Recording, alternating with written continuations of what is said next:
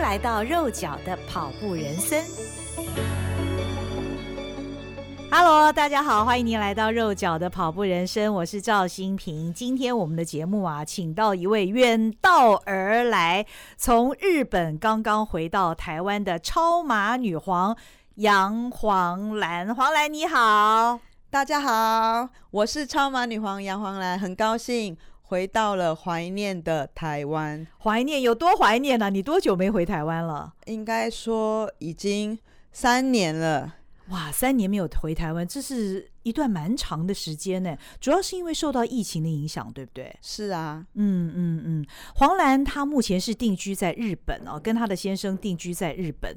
那么，我想大家应该也都知道我们黄兰这号人物。总而言之，她最新的丰功伟业就是她在去年的三千一百迈的赛事里面呢，她完成了三千迈，也就是四千。八百公里这样的一个距离哦，她写下了亚洲女子纪录。呃，刚刚我在节目开始之前，我还跟黄兰聊说，这个四千八百公里啊，对于一般我们跑全马的人来讲，真的是一个天文数字，因为四十。八公里对我们来讲都已经很难了，但是他四千八百公里一口气跑了这么长的距离哦，所以我们今天要好好的跟黄兰来聊一聊，利用他回到台湾的这段时间，我们要来呃让听众朋友们了解到底这位超马跑者他是怎么养成的。黄兰，我知道你以前是做业务工作嘛，那最初你是怎么开始跑步的？开始跑步的理由是因为。一开始好奇，嗯，然后我去跑阳明山五公里，嗯，那一开始觉得啊有点酸痛哇，接着后来啊、呃、又去报半马，嗯哼，然后再来就是觉得哎还不错呢，我轻轻松松拿到半马奖杯，哎呦，再来我就是去跑全马，哦，那全马我觉得哎也还好啊，那不如我就再试试看。大一点的套餐五十公里，那五十公里之后，我又觉得哎、欸，也挺不错的，好像都没有什么问题。那我就继续又挑战更远的里程，十二小时、二十四小时、一百公里，然后四十八小时。那我觉得到底对我自己来讲，嗯，我的身体的极限在哪里？我不清楚。可是我觉得无妨，我可以试看看。哦。哎，我觉得听起来真的很神奇哎！听众朋友们有没有感觉黄兰讲这段话的时候呢，极其轻松？那我相信所有的跑者都跟我一样，虽然我跑的也不好啦，但是我相信很多那种破三破四的跑者，其实对于全马这件事情，大家都是努力了非常长的一段时间才达到我们的全马 PB。但是黄兰刚大家有没有听到？他说他在探索他自己的极限到底在哪里。所以其实你刚开始跑步没有多久，你就发现不知道自己的极限在哪里。你想知道你到底可以跑多远，对不对？是啊，哦，不晓得为什么，我觉得如果时间跟距离更远，我觉得很刺激、很冒险。我喜欢这种感觉哦，我喜欢挑战，我喜欢未知，我觉得。这是好像一种未知的旅程，对我来讲是值得探索的。嗯嗯嗯，那你每一次跑完，你都觉得还不够过瘾，就对了。好像有一点吃麻辣吃上瘾，一吃 就越吃越大碗，然后又一直加倍、无限放大。大概就是这种感觉吧。哎、欸欸，你口味真的很重哎、欸。是啊，但是你该不会在去年底参加这个三千一百迈赛事，你跑了四千八百公里这么多，你还是觉得口味不够重吗？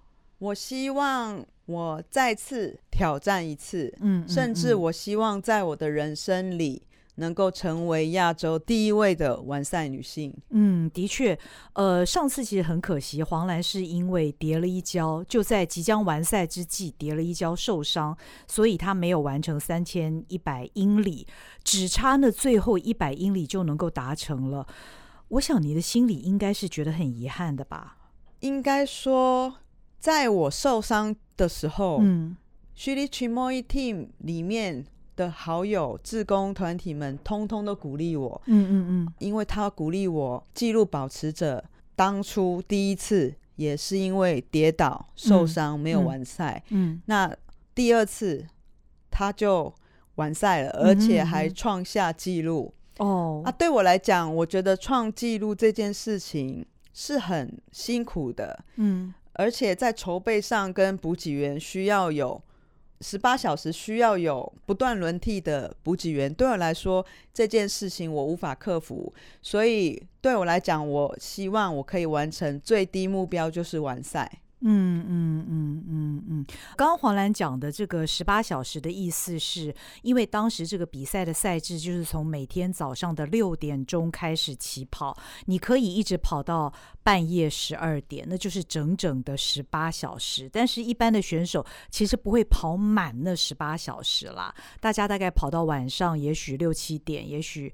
七八点就会回去休息嘛，对不对？其实大部分的选手都不会再那么早休息，因为对我们来讲，我们的时间很有限，里程还有每天调配的状况，大部分最早当然也有提早回去的，十点、十一点，最晚到十二点的还蛮多的。哦，大家都撑到十二点哦，因为有时候在下很大的大雨的时候，甚至说有时候。肠胃不好，甚至有一些突发状况，甚至有一些太多水泡的选手，嗯、甚至他已经出现胫骨的受伤的状况哦，他无法前进，他可能需要做一些调整，甚至说他里程需要再弥补的时候，我们几乎是没有办法太早休息哦，因为就怕如果太早休息的话，你就少了那几公里了，你隔天会更辛苦，对不对？没错，因为。可以说是我们必须要一直不断的前进。嗯嗯嗯。那我们上厕所时间也要抓好，那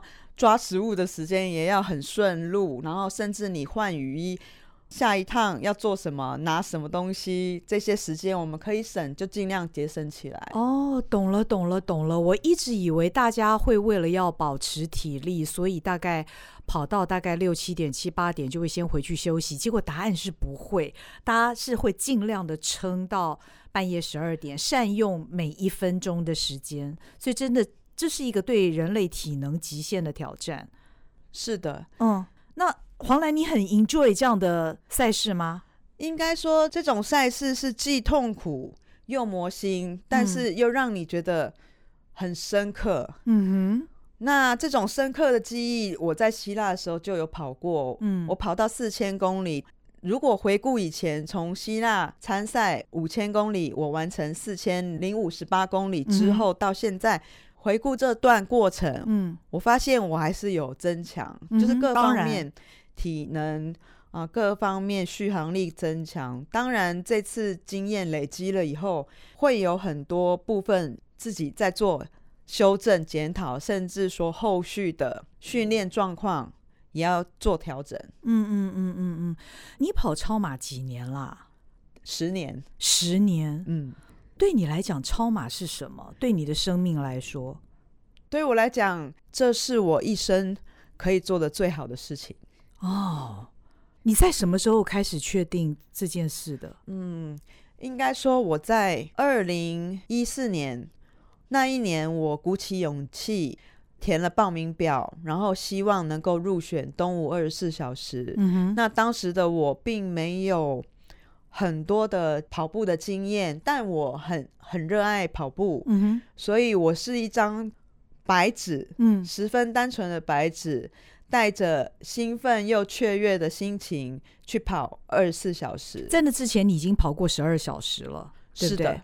那所以你。又进阶跑了二十四小时，那跑完那一次之后，你确定你要走上超马之路吗？我认为我可以跑看看，而且如果有机会，我想要创造一片不同的天空。嗯哼嗯哼。那在过去的那几次，呃，你刚开始步入超马这个世界的时候，包括十二小时、二十四小时、四十八小时，你都在那个时候创下记录了吗？应该说。我在国内二十四小时跟四十八小时的记录，并不算是很顶尖的。嗯哼，我是刚好都达到国家的女子标准而已。OK，那对我来讲，不知道为什么，我认为我不需要去追求国际的标准。嗯嗯，我好奇的是，我可以跑得更远。譬如我这一次，我可以跑一八二，下一次在四十八小时的时候，我也达到国家标准两百。七十公里之后，uh -huh. 我好奇的是三百公里、四百公里、五百公里，甚至一千公里，我好奇的是这一部分的天空哦，我想尝尝看这种滋味哦。我也不知道为什么，但是我就是想要去试看看。那你平常到底怎么练的啊？其实我就是利用我上班做业务的时间，假设我跟客户约下午，嗯、那我上午有空，我就在公司换跑服。哦，然后公司也很体谅我，也很接纳我。还有可以冲澡的地方，我随便冲一冲，冲冷水也没关系。之后就换好我的衬衫，哦、然后继续上班。哦哦哦哦哦，那对我来讲，我可以让我的头脑更清醒，又可以每天觉得很愉快。嗯。所以这大概就是我以前的生活。嗯嗯嗯。那后来呢？后来慢慢的、渐渐的，我觉得我可以尝试一下不同的风格的赛事。嗯。那有人告诉我，美国凤凰城有六日赛，嗯，我就去跑看看。当然那一次有一点状况，然后。我的手肿起来了哦，oh, 我也不知道为什么，不是腿肿起来，是手肿起来，而且突然肿得很大，我也觉得很恐怖。Oh. 然后我我朋友很害怕，说：“ oh. 那你还是不要跑好了。” oh, oh, oh. 那我就去看医生。Oh. 然后结果动手术，第一次就在美国动手术。哦，oh. 那也没关系，其实我也没想那么多。Oh. 接着我就二零一九年就跟罗文明大哥哈，嗯、我们一起。去美国纽约代表台湾，然后一男一女去跑六日赛。那当时的我突破了我自己以前的记录，跑了五百二十公里。嗯，那对我来讲，哇，六天，嗯，我可以跑到五百二十公里，嗯、我觉得好棒，很特别，嗯、而且我的手没有肿起来，嗯、好有趣。哦、或许我还可以再试试看不同的世界哦。哦，我觉得越来越好奇。嗯嗯，然后我也觉得很开心，很奇特。嗯哼，后来你就不断的去国外参赛。是的，我一开始爱尔兰越野锦标赛，然后再来就是说我去跑美国纽约六日赛之后，嗯、原本我想要去跑川发赛。嗯，那我问当时的主办者说，他们那边的 volunteer 都太年长了，嗯，嗯，嗯，他们打算不办川发赛，穿越法国。是的。那个是多少公里的比赛？一千一千多公里，我忘记了。哦、那个时候，所以你已经从原先的五百多公里，嗯、你开始报名一千多公里的赛事，就是从这个川法赛开始。是的，是的，我想要在就是一千多之类的试看看，嗯、但是他们并不办了。那我可是我想说，我可以再了解一下其他赛事。嗯、那我就问一下环发赛的主办哦，他就环发赛更长。两千七百公里好像。是的，嗯，我就一直问他，那他说你可以来尝试看看，你可以来跑看看啊。我只有跟他说我不确定我可不可以做得到，但是他还蛮鼓励我的，然后也邀请我去参加赛事。诶，所以黄兰你很夸张诶，你在这个两千七百公里的赛事之前，嗯、你是只有跑过五百二十公里，是的，然后你一下子跳阶跳到两千七百公里，对。哦，但是是四十三天，哦、连续是啊，是啊，是啊，是四十三天。但是这个公里数是，哎、嗯，我数学也不太好，但是这应该有五倍之多吧？没错。哦，当时没有一些这个超马界的前辈还是什么人劝阻你不要这样做，不会觉得太危险了吗？其实我没有告诉太多人，哦、但是在那次纽约比赛之后，我刚好遇到了。我的先生塔卡苏米，嗯，那因为我看到法国主办哦，有上传他的照片，哦，那我一眼就认出他，我说很帅，我说请问，请问你是不是接下来赛事要去跑那个环法赛事？哦，他说对，所以我就很高兴，心里想说哇，下一场我们要一起比赛耶，然后所以我就是跟他请教了一些事情，然后我们也很开心成为了朋友。我懂了，这是爱情的力量啊！有没有？有没有一点这个成分？好像有五百二十公里到两千七百公里，嗯、因为你有一个这么仰慕的、这么帅的一个日本跑者会跟你一起跑，那当然会有那个动力。但重点是你也完成了，代表你有那个实力。对，那个时候塔卡苏米他陪我从第一天，他说你应该要慢慢的、慢慢的，不要勉强。嗯嗯。然后他就是怕我跑太快。嗯嗯。然后又很。这怎么讲？很很细心的担心我，当然他也有一点点状况，啊，我们两个就有点互相维持之下，嗯、那第十一天开始，他说不好意思，从今天开始你要自己跑哦，哦我要去追冠军这个。哦，他要加速了。对，我要去。他前面应该都是降速在陪你，有一点。所以我就觉得啊，这样子啊，我们的开心的玩乐结束了，那我要开始一个人冒险了。嗯嗯嗯。然后呢，他真的去追那个冠军，他真的去，而且每天都第一。但是我发现他跑的实在太快了，哦、因为他我回来的时候他还洗澡啊，又睡觉，又喝个饮料什么的，嗯嗯嗯、哇，好悠闲。但是我都有，我有点赶啊，但是还都在时间内就可以回来了。哦，实力好强哦！那也跟听众朋友们 PS 一下，Takasumi 其实他在前一年的这个三千一百迈呢，他也成功的完赛了，所以他其实是实力非常坚强的一个超马跑者。所以讲到这里呢，其实，在你超马生涯的后面呢，等于是你跟你的先生互相扶持，你们一起参加了不少的赛事，对不对？是啊，嗯，这也是黄。黄兰他定居日本的原因，对，哦、是的，嗯，所以缘分来了，缘分来了。在参加这个两千七百公里的环法赛事之后，你们又一起参加了希腊赛。那最后你是怎么决定要跟他一起，要要要嫁给他，要住在日本？因为黄兰，你不觉得？因为毕竟你是台湾人嘛，台湾是你所熟悉的一个环境。虽然你也在国外参加很多的赛事，但是要决定嫁给一个外籍人士，而且在外国生活，从此以后你的训练也都是在国外进行，这是一个很大的冒险呢。那个时候怎么会做这样子的一个决定？因为啊，当时我们一起在希腊参赛的时候，嗯，参赛没多久，那塔卡苏米就从手机去看，嗯、呃，一些资讯。他说：“嗯嗯哇，糟糕了！”他说：“现在 ukohama 那里开始有一些横滨开始，嗯、开始有疫情啊、呃，窜出。或许我们不能回日本，或许这个世界开始改变，那我们有一点危险。哦”我说：“真的吗？”我还不太相信，因为有点讶异。那是二零二零年的事情。是的。然后那个时候我们每天跑，每天跑。嗯、虽然我们每天跑步，但是塔卡苏米有空，他就会看一下时事。嗯嗯。然后当然我没想那么多，然后加上也没有太多的旁观者过来，嗯、所以我们还蛮安全的。嗯嗯。那后来比完以后，真的大家都很害怕。嗯。然后尤其我的班机本来要回台湾。嗯。结果。突然被取消，嗯，嗯，嗯，那塔卡苏米问我，那你怎么办？我说，不然我先跟你一起回日本，嗯，到时候再看看怎么样，再回台湾也可以啊。嗯哼嗯，那我就跟他一起回日本，嗯，那过没多久，我就看新闻报的很严重，嗯，那我的感觉有可能会封锁机场，甚至说有可能会限制出入境，哦，那外国人可能没办法再飞过来日本，哦，那。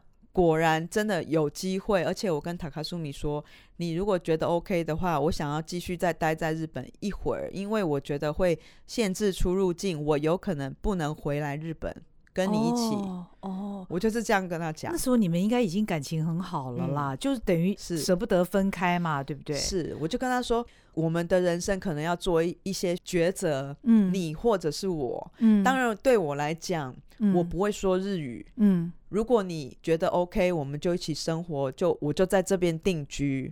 他也觉得同意，所以是你跟他求婚哦？我没有求婚啦，你只是很很务实的跟他讲说，嗯嗯，嗯，应该这个就定居，否则这个点点点，你以后就很难再回来。其实我是很实际的人，哦、我跟他说，因为异国恋这种东西哦。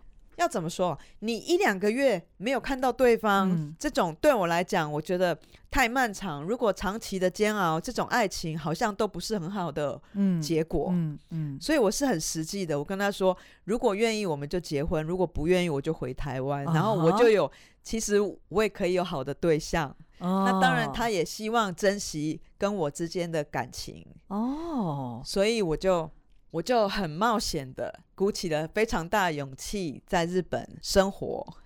哇，所以，嗯，好，二零一九年你们一起参加了环法赛，你们都完成了两千七百公里，也写下了记录。嗯，二零二零年的这个希腊赛呢，两个人都突破了四千公里，是对不对？那杨黄兰又再度写下亚洲女子纪录，然后接着呢就不能回台湾，于是她为她自己写下了一个人生的记录，就是结婚了，在日本嫁给了日本的超马好手 Takasumi 哦。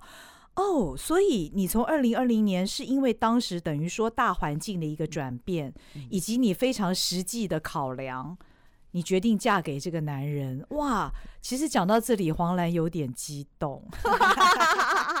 回想当年，这真的是一个可以说是一个非常难以忘怀，也改变你人生的一个决定哦。真的，当时我妈说：“啊，你的猎头卡是派去啊我。”如果这个男人哦对你不好，嗯，你要怎么办？我说了不起，我就拍一拍屁股就回台湾，然后我的日语也可以增强啊，这有什么不好呢？我根本就不担心。哦，他说哇，你这个女儿，我拿你不是办法。嗯，那他说好了，你的人生就由你自己决定吧。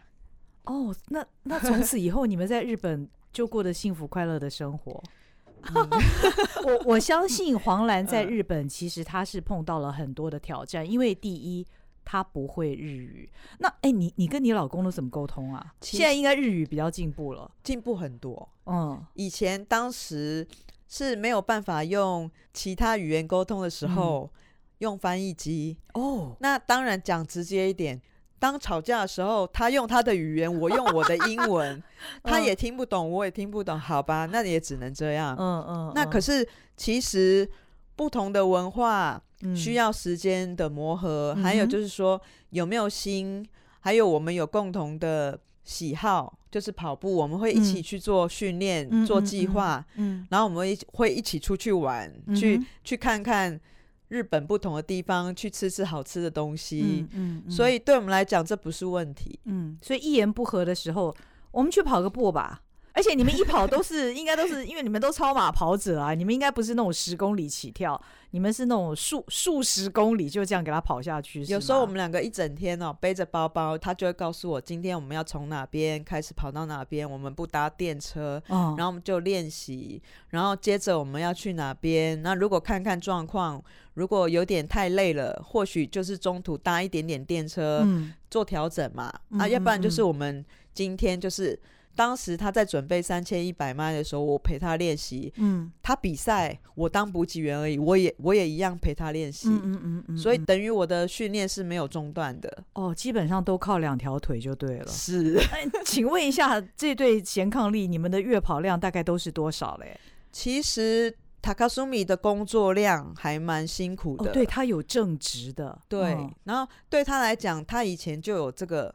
超马的经验对他来说这不是问题。嗯嗯。那我们在接近的赛事的时候，以他个人的状况，他会每一一个月，嗯，或者是每一周练习量可能至少要有一天八九十 K。对他来讲，哦，他是这种菜单，一天八九十 K。对他认为，但是对我来讲，我的练习是每天都有练。OK，但是我是平均的。练，我不是说强调一周有个一次两次，oh, oh, oh, oh, oh.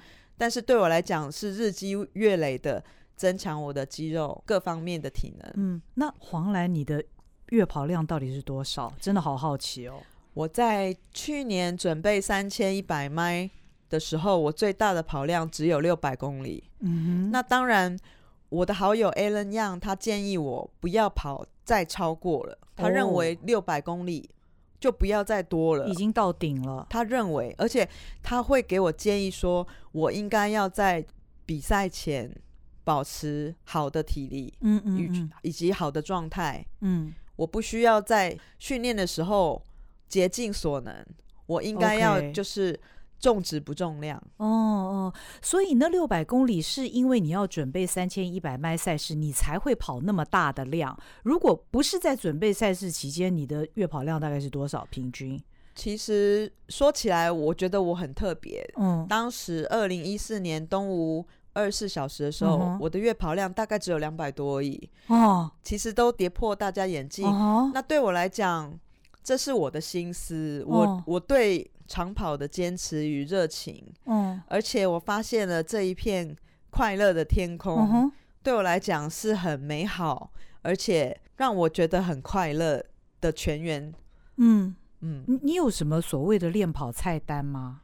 没有，真的没有、欸，哎，没有。我就是按照我今天的状况与、哦、与精神，然后我跑快一点，哦、但是我还蛮均速的。嗯，大概是几分速？有时候七分数而已，哦、有时候五分数也有。哦哦，当然我不求快。嗯嗯，那对我来讲的话，就是维持自己状况好的状况，而且跑姿基本上我不是不会重踩，其实我就是以轻松愉快的方式。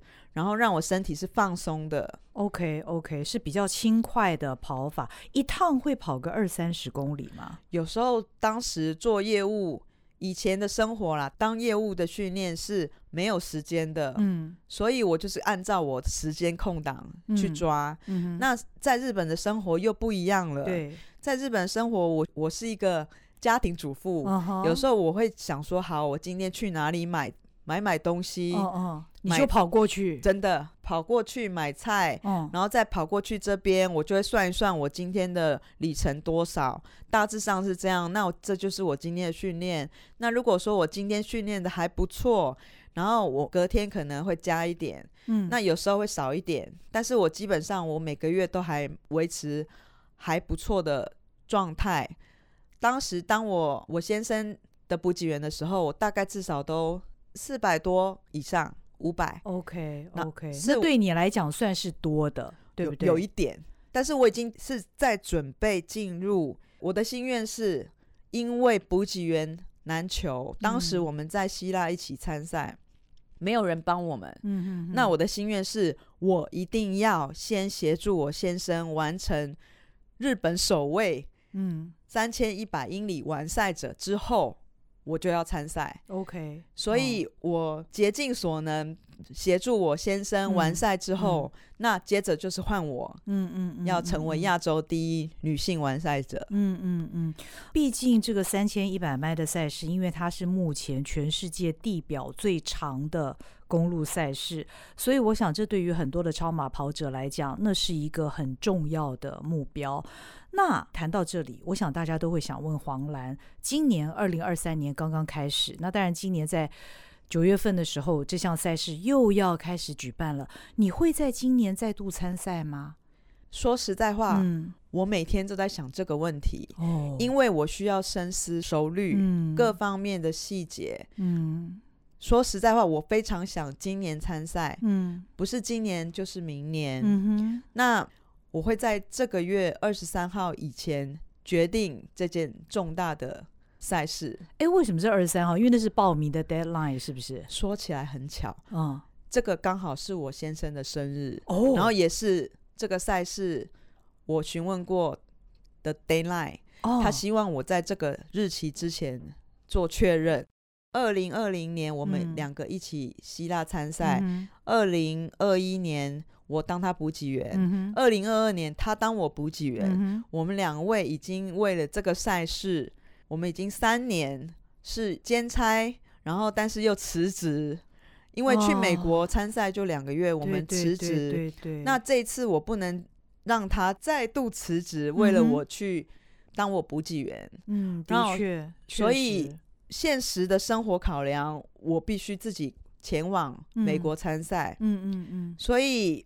要考量的点很多，嗯嗯，嗯，那当然最近我会做下重大的决定，嗯嗯嗯嗯，呃，希望黄兰不论他二零二三或者是二零二四参赛，你一定要达成这个心愿。是的，我、哦、我相信你会达到，因为我总是感觉你是一个意志力超乎一般人，但是你又不是那种硬钉型的耶，哦，你你你跑步总是笑嘻嘻。我虽然因为这次黄兰回来啊，我们呃有机会跟他在田径场稍微小跑一下，就觉得他其实感觉上他就是一个非常轻快，好、哦，但当然我们无法想象你你可以这样这么轻快的连续跑个五十几天呐、然后跑到那个将近五千公里，那嗯，感觉上跑步对你来讲是一件非常享受的一个事情，好、哦，是啊，不像我们全马跑者，因为可能我们也都要。呃，跟一些速度的关系吧。我我们往往到不用到最后啦，差不多到一半的时候，脸就会开始很狰狞了。但是我似乎不曾看见，至少你被拍的照片当中都没有过那种狰狞的那种神情。哎，你是怎么办到的？其实说实在话，还是有。当真的是很疲累的时候，嗯、只是需要转化。嗯嗯嗯，我时常幻想，嗯、时常冥想，想象我跑在不同的场景，让自己快乐。嗯嗯嗯，这也就是一种转念。嗯，可以这么想。嗯哼，看看不同的天空，甚至说想象这里是正在飘着樱花，甚至是。冰雪奇缘那种场景，oh. 或者是我的背后有很可怕的恐龙追着我，哇，好可怕！我必须要很快的跑。嗯，这都是我想象的世界。嗯嗯，有时候我必须要快一点啊，或者是说我必须要怎么样，我就开始想象，或者白雪公主的世界，然后蓝色小精灵啊，所有的动物陪着你跑步啊，长颈鹿、斑马、狗、兔子。所有的动物哇，觉得很开心的跟你一起跑步。你蛮会幻想的嘛。不过我觉得你你如果不这样不行，因为你跑的不是像我们这样几个小时而已，你你是要跑两个月。对不对？是啊、你是要跑将近两个月的时间，所以你必须有非常丰富的 幻想的能力，也也是一种自得其乐的方式啦。哦，是啊，嗯，那黄兰，你担不担心，当你完成了三千一百迈这个赛事之后，你的人生会没有目标了呢？倒是不会，因为我已经有其他的目标，嗯、甚至我已经想好要做些什么。哦，比方说什么，可以告诉我们吗？应该说是职业的转换哦。在台湾，我从事业务的工作已经十几年了。嗯嗯嗯。那到日本以后，再加上我去做介护，在日本是叫介护。嗯，介护的意思也是护理方面的工作嘛？就是所谓的长照。哦。那当我在照顾老人、付出爱心的时候，我发现我很喜欢这个工作。哦。然后这也跟业务的性质很像。哦。因为他们有不同的个性，甚至说在日本有很多认知症的失智的高龄者。那尤其我先生他是一个护士，我受他很多的影响。是，那我也希望说可以朝他的方向。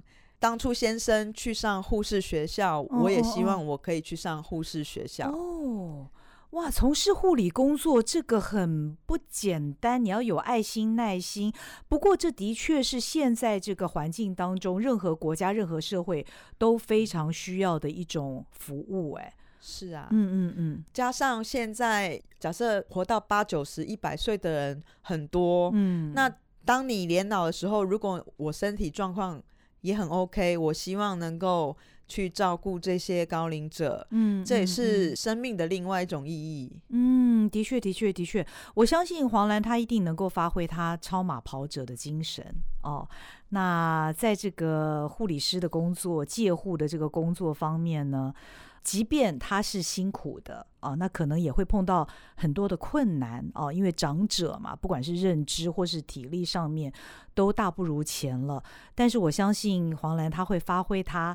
很美妙的、很丰富的那个想象空间，让他的工作是更得心应手的。那最后，黄兰，二零二三年刚刚开始，你要不要告诉大家，你有没有什么二零二三年的新希望啊？我的新希望是成为亚洲第一位三千一百迈的女性跑者。我想那是指日可待的事，指日可待。这个星期，如果大家有在台大田径场、有在台北田径场看见杨黄兰的身影，那你很幸运哦，因为他三年来才回来这一次哦，下一次又不知道是什么时候。但是呢，让我们对他送上遥远的祝福。可能你听到这一集的时候，哎，黄兰，你是哪一天回日本？我是十六号凌晨。哦，那差不多是我们这一集播出的时间，所以你听到这一集的时候呢，黄兰她应该已经回到日本了。让我们呃在心里面永远的为黄兰打气，因为她为亚洲女性，特别是台湾女性，即将写下记录。她不断的在创造记录，我们也希望她的身体非常的健康，非常的平安，她能够达到她呃人生目标，也就是创下超马跑者的最长公里数的记录。同时，她在她自己的生活上面也都能够呃心想事成。好，今天非常谢谢黄兰，很高兴在二零二三年刚刚开始，我们就访问到了这一位可以说是令我们非常敬佩的，一直不断的突破他自我的一位跑者黄兰，超马女皇。希望你永远都保持你女皇的这个地位。谢谢你，谢谢你。好，那也谢谢您收听今天的肉脚的跑步人生，我们下回再会，拜拜喽。